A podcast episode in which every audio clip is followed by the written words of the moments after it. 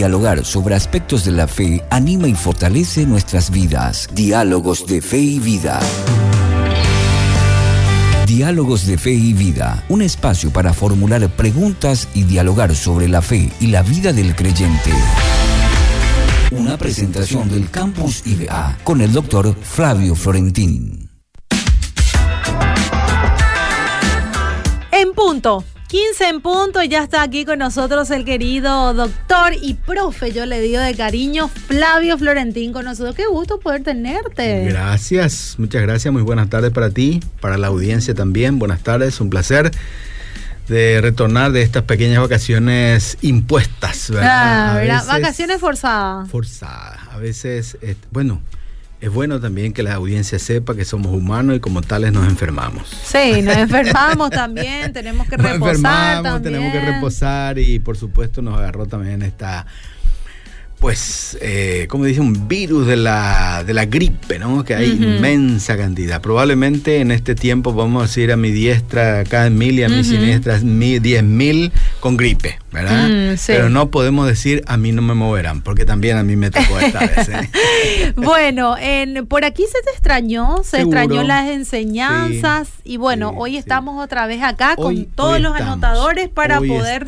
aprender. Sí, hoy estamos de vuelta. Antes de entrar en nuestro tema de Nehemías, porque quienes están oyéndonos y tal vez están con tiempo y ya concentrados ahí, tome su Biblia porque hoy vamos a mirar un poquito Nehemías. Y voy a basar eh, algunas enseñanzas que tengo de este libro sobre el capítulo 1 y quien tenga la posibilidad de mirar este capítulo 1 creo yo va a poder sacar un mayor provecho.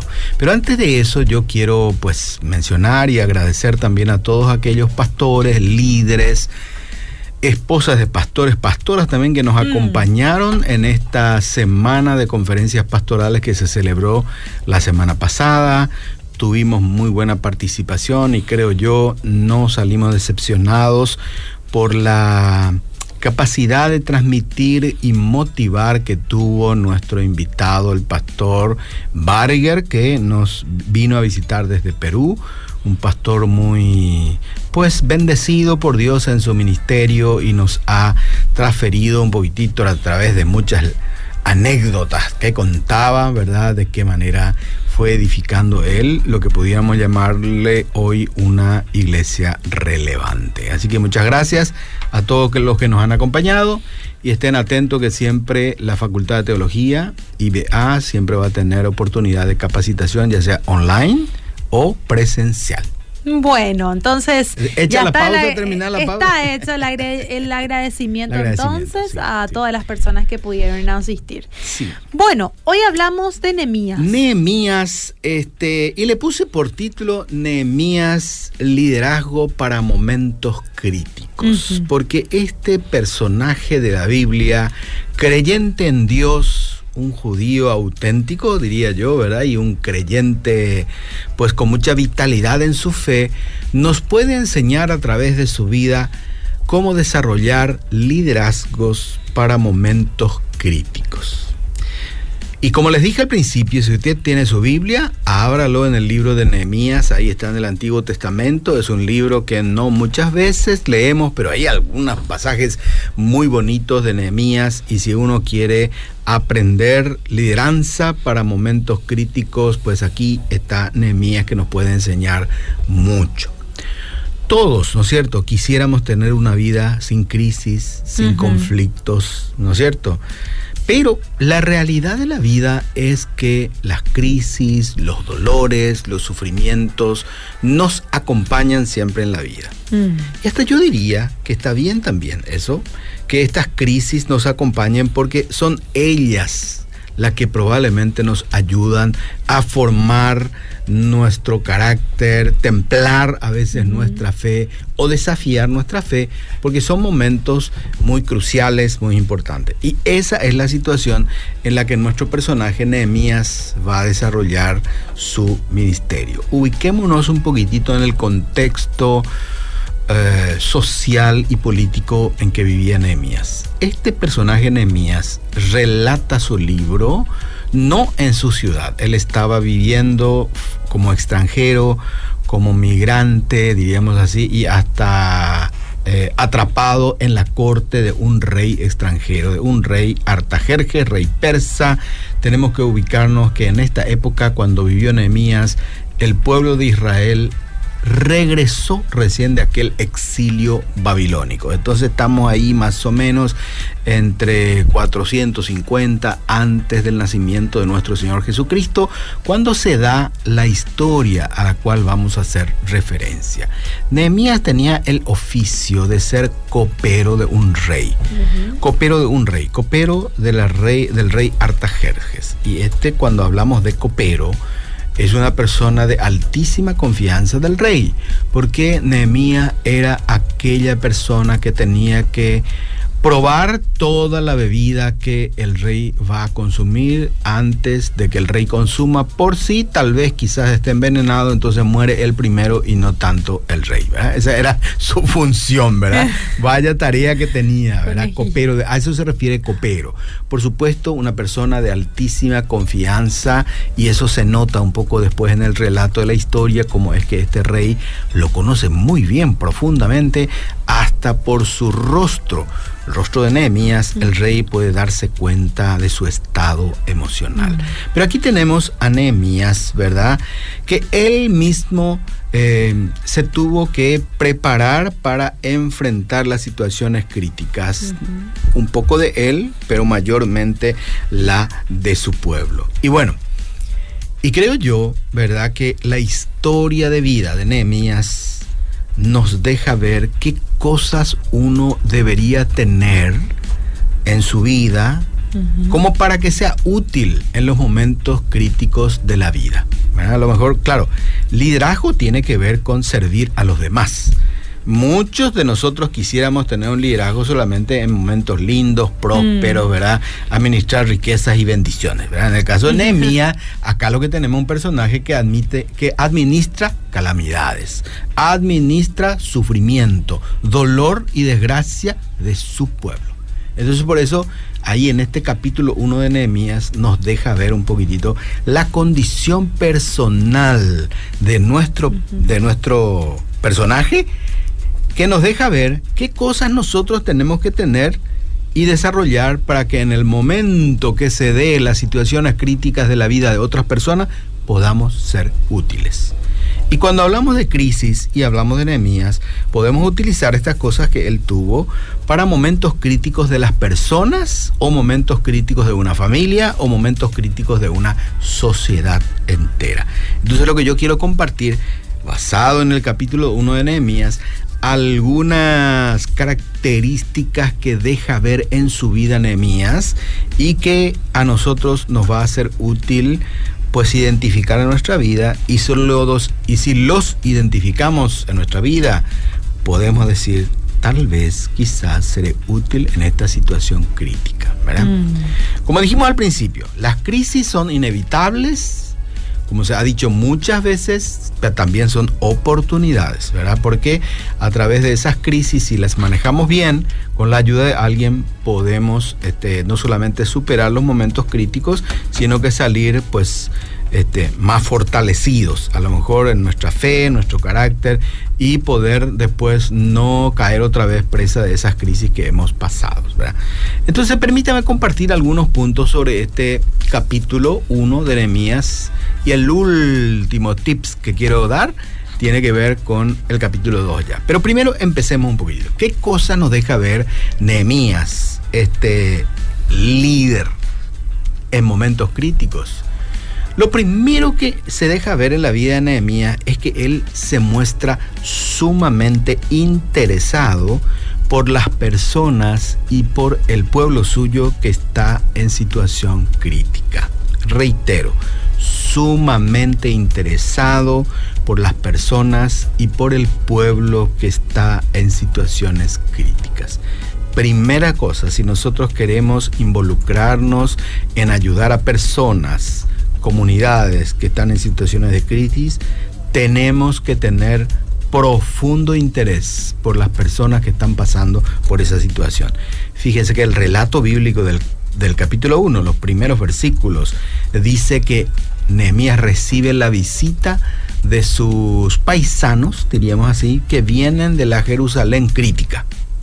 Y Nehemías va junto a ellos y les dice, cuéntenme cómo está la condición de nuestra gente y la condición de la ciudad de Jerusalén. Mm. El relato bíblico dice, pregunté por la condición de los judíos que regresaron del cautiverio y por Jerusalén.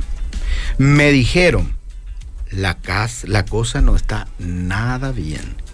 Las personas tienen grandes dificultades, viven en desgracias y las puertas de la ciudad están consumidas por el fuego. Capítulo 1, versos 2 y 3. Aquí entonces vemos que esa, ese comentario de las personas vino porque Nehemías se interesó. Él preguntó cómo están nuestros conciudadanos ahí en Jerusalén, cómo está Jerusalén. Y bueno, la respuesta fue, no están nada bien las cosas. Pasan situaciones de necesidad, están en desgracia y además las puertas de Jerusalén están consumidas por el fuego. O sea, crisis y no macana, mm. en ruina, en otras palabras.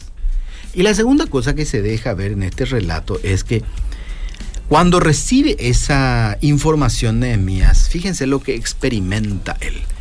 Experimenta sentimientos de amor y dolor por la condición en que están las personas de su pueblo experimenta sentimientos de amor y de dolor por la condición que están las personas y su pueblo. Cuando hay una situación crítica, ya sea de una persona, de un familiar, de una pareja, y usted quiere ayudar, piense si realmente usted tiene un interés profundo en esa pareja, en esa persona, en esa iglesia. Y la segunda cosa, cuando usted se entera de esa condición, ¿qué experimenta? ¿Qué sentimiento experimenta?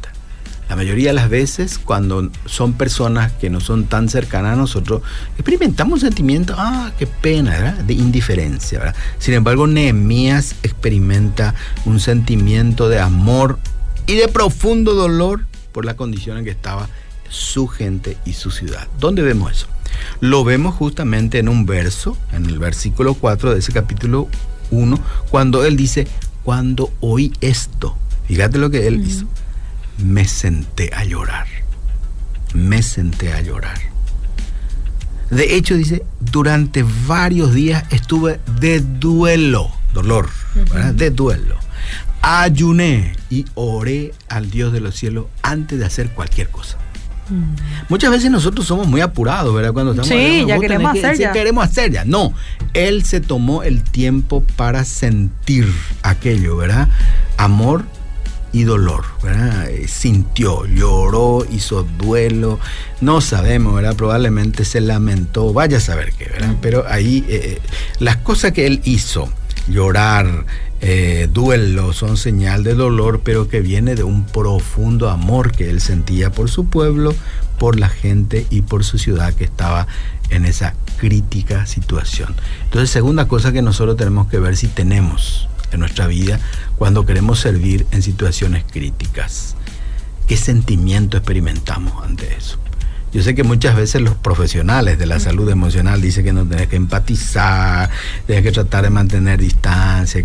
Puede ser para los profesionales, pero cuando uno quiere liderar espiritualmente en situaciones críticas, es bueno que sientas. Jesús mismo al mirar Jerusalén, y estaba tan mal Jerusalén, que experimentó lloró. Lloró sobre la ciudad también, ¿verdad? Así que es importante seguir estos ejemplos. La tercera cosa que vemos acá en Nehemías es que, interesantemente, lo primero que Nehemías va a hacer para la solución de la crisis de su pueblo es el ejercicio de la intercesión. Tercera, tercera cosa, se ejercita Nehemías y mayormente en la práctica de la intercesión. No es que ya se empezó a organizar, ni a hacer planes, ni mm. nada, sino que como una persona, ¿verdad? Espiritual, relacional, oró, intercedió y en su oración él dice, escucha mi oración, Dios, mírame, y verás que lloro día y noche por tu pueblo Israel. Interesante, ¿no? Interesante. La intercesión acompañada de ese sentimiento todavía de amor y de dolor. En muchas circunstancias, los momentos críticos a veces nos empujan a hacer inmediatamente muchas cosas. Pero lo que tenemos en el ejemplo de Nehemías es, para un poco, mejor tómate el tiempo para orar, para interceder por lo que es mejor, ¿verdad? Ocuparse en estos aspectos de orar, de, orar, de interceder en la búsqueda del camino del obrar de Dios. Porque en esas circunstancias, cuando nosotros nos tomamos el tiempo ante una situación difícil, ante una situación crítica, de orar, de clamar, de interceder a Dios, estamos abriendo el corazón y la mente para que Dios nos ponga la idea y los planes a ejecutar. ¿Eh? Tres cositas muy importantes, ¿verdad? Ya vimos ahora. Interés profundo por las personas. Segundo, tomate el tiempo para analizar un poco tus sentimientos, si realmente hay profundo amor ahí o indiferencia. Si sos indiferente, no te metas a intentar solucionar las crisis y las situaciones difíciles de las personas. Y tercero, ocuparte en interceder por la persona, porque en esa intercesión, en esa oración profunda, es cuando Dios va a mostrarte el camino por donde debemos transitar. Una cuarta cosa que este capítulo nos muestra todavía, nos muestra todavía, es que interesantemente Nehemías no esconde su condición espiritual ni tampoco la condición espiritual de su pueblo. ¿Qué es lo habitual que nosotros experimentamos cuando estamos en crisis? Una negación. Nos alejamos. Nos alejamos. pero, negamos, ¿verdad? Negamos. Primero negación y después nos alejamos de todo, ¿verdad? En la pastoral siempre uno se da cuenta de eso cuando intenta ayudar a una persona mm. y le, le, pregunta, ¿has caído en esta situación? No, pastor, y jamás, dice, ¿verdad? Niega. Y cuando nosotros negamos, se nos dificulta la restauración, se nos dificulta recomponer nuestra vida y las relaciones críticas en las que experimentamos. Y lo interesante es que Nehemías no esconde su condición, ni tampoco la condición de su pueblo.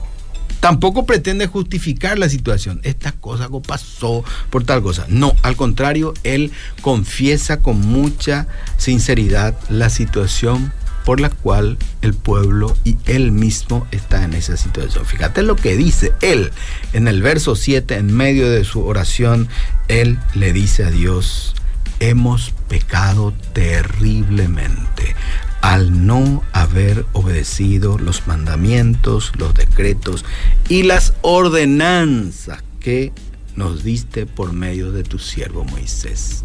O sea que en otras palabras lo que dice, esta cosa con justa razón nos está pasando porque nosotros nos hemos, yo y tu pueblo, nos hemos alejado de esta situación. Él se involucra en eso, porque fíjate que él está en el extranjero también, ¿verdad?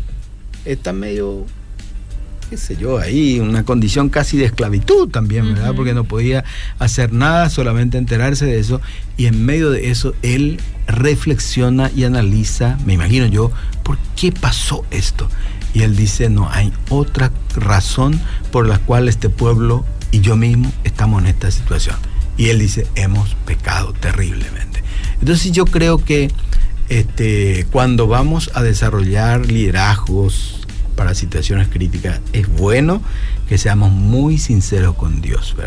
Hoy en día, este, todos y las personas dentro de la iglesia experimentan situaciones críticas muy complicadas, muy difíciles, muy difíciles para la pastoral y por eso es bueno que si uno quiere realmente encontrar la solución, el camino de la restauración, aplicar mucha sinceridad a la situación en que estamos viviendo.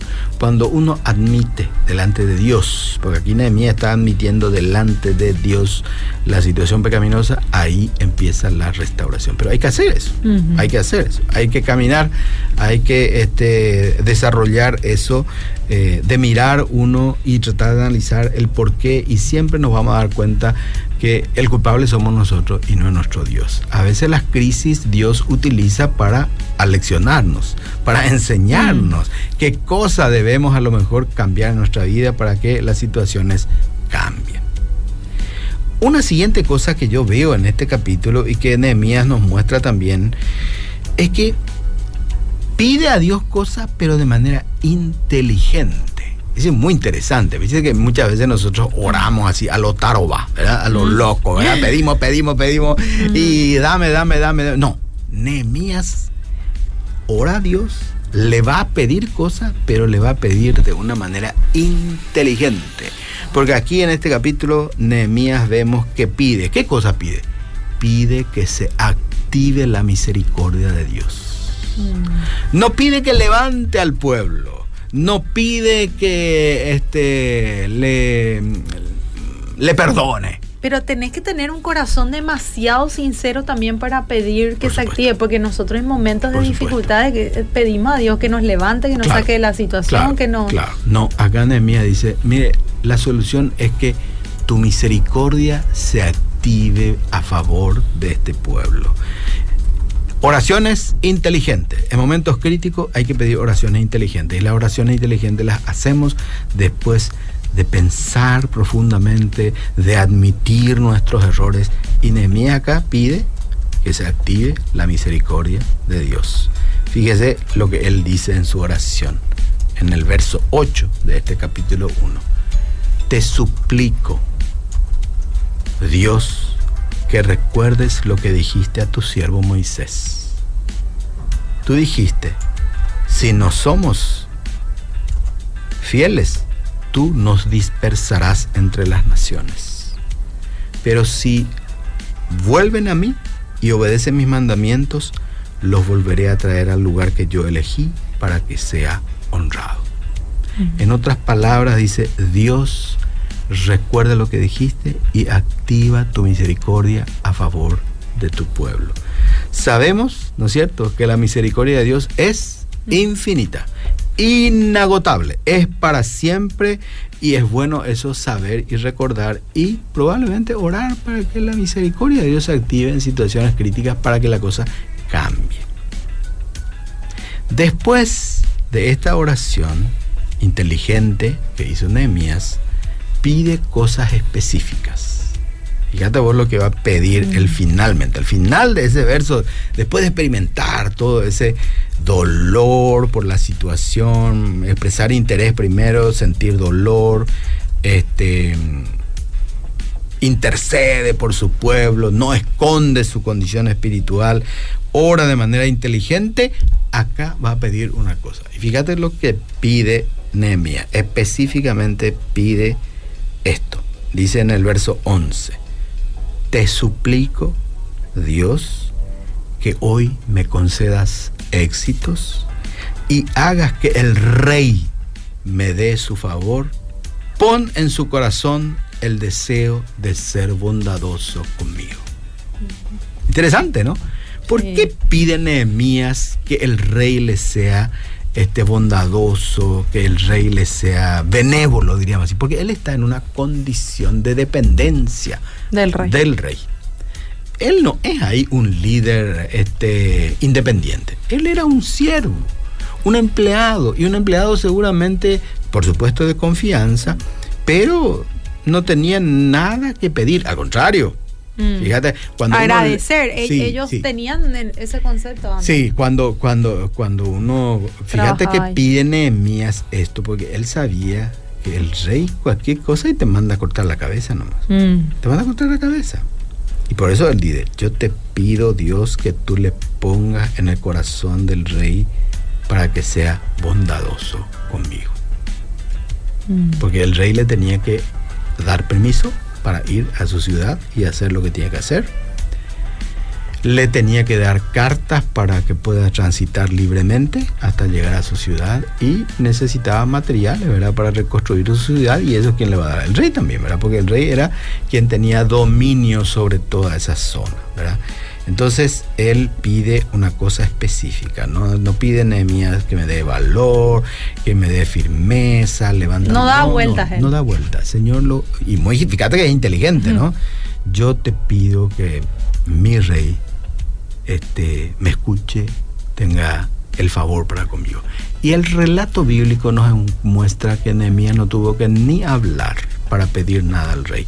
Porque el relato dice que el rey al verlo, dice que tenía mucha cercanía, le dice a Nehemías, el rey le dice a Nehemías, ¿por qué está triste tu semblante? ¿Qué te pasa? Y ahí entonces Nehemías proclama, salve el rey, su majestad o lo que sea, esos versos que siempre hay que decir también ahí, ¿verdad? Le cuenta su situación, ¿verdad? y le dicen, mi pueblo de donde yo veo está en ruinas, está en desgracia, yo te ruego, si he hallado gracia delante de tus ojos, que me concedas permiso para irme. Y le dice, ¿cuánto tiempo irás? Y bueno, Nehemías seguramente ya pensó, ¿verdad? Y le dijo, tanto tiempo, ¿y qué necesitas? Necesito el pase para pasar por tus tierras, para que ningún otro rey suelo ahí me complique la vida, y necesito que me autorices quitar madera del bosque de su majestad. Mm. Y el rey se lo concedió. Y el rey se lo mm. concedió.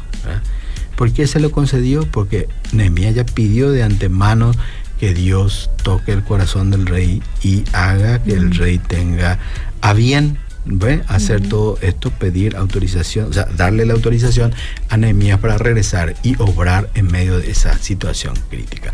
Y por último, lo que vemos en Nehemías ya en el capítulo 2 es que él se involucra en la tarea de la reconstrucción.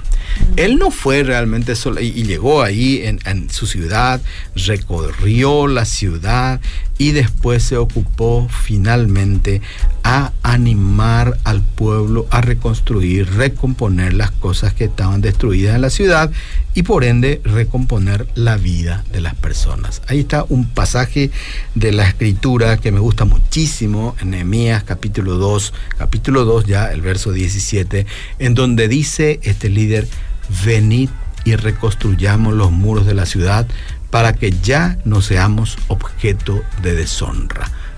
Cuando uno, por las situaciones críticas de la vida, queda tumbado o destruido, es una vergüenza, ¿no? Sí. Entonces, una persona que tiene el liderazgo para los momentos críticos anima a las personas a levantarse, a reconstruir para que ya no esté más en esa situación de deshonra. Pero antes de decir esa palabra, venid y edifiquemos, fíjate vos, todas las cosas que tuvo que experimentar y pasar hmm. Nehemías para que podamos decir, para que podamos decir que realmente es una persona, un liderazgo para esos momentos críticos de la vida. Hmm. Entonces, repasando nosotros, si nosotros queremos ser útiles en momentos críticos de la vida de otras personas, o a lo mejor en nuestra propia vida podemos aplicar también estos principios. Primero, interesado por la situación de las personas. Segundo, ve un poco qué es lo que qué sentimiento te da esta situación, de amor, de dolor o de indiferencia. Para ser útil uno tiene que sentir amor y profundo dolor también por la este, situación crítica que está pasando la persona. Tercero, ejercitémonos primero en la intercesión, no tanto ya en la acción. Primero intercedamos y en medio de nuestra intercesión reconozcamos nuestra condición espiritual. ¿verdad? No nos hagamos los vanagloriosos porque a Dios nadie le puede engañar, dice la Biblia. ¿verdad? Entonces lo mejor que podemos hacer es pues reconocer y después orar inteligentemente y esa inteligencia eh, pasa, en el caso de Nehemías, por pedir, ¿no es cierto?, la misericordia de Dios que se active, después pedir cosas específicas, las cosas específicas los las podemos pedir siempre y cuando ya habremos meditado sobre lo que realmente necesitamos y finalmente uno puede ahí sí animar a las personas a levantarse y a reconstruir su vida. Me encantó. ¿Eh? Me encantó esta clase. Mucho, mucho aprendimos de Sí, mucho aprendimos. sí, anoté todito y el versículo también anoté para uh, volver a leerlo después. bueno, sí, me, me, gustó. Y así es, este, yo creo que Dios nos quiere utilizar a algunos, no a todos, para mm. los momentos críticos de la vida, ¿verdad? Mm. Que siempre los hay. Pero bueno, aquí Nehemías creo que nos da algunas pistas de, la que, de las cosas que tenemos que desarrollar si queremos ser útiles en momentos críticos de la vida de las personas. Muchísimas gracias, querido profe. Siempre es un placer poder tenerte acá. Gracias por el tiempo a ustedes y muy bendecido fin de semana para todos. Nos reencontramos el próximo Dios mediante. Gracias. Diálogos de Fe y Vida, un espacio para encontrar respuestas y crecer juntos en la fe. Será en otra edición con el doctor Flavio Florentín, una presentación del Campus IBA.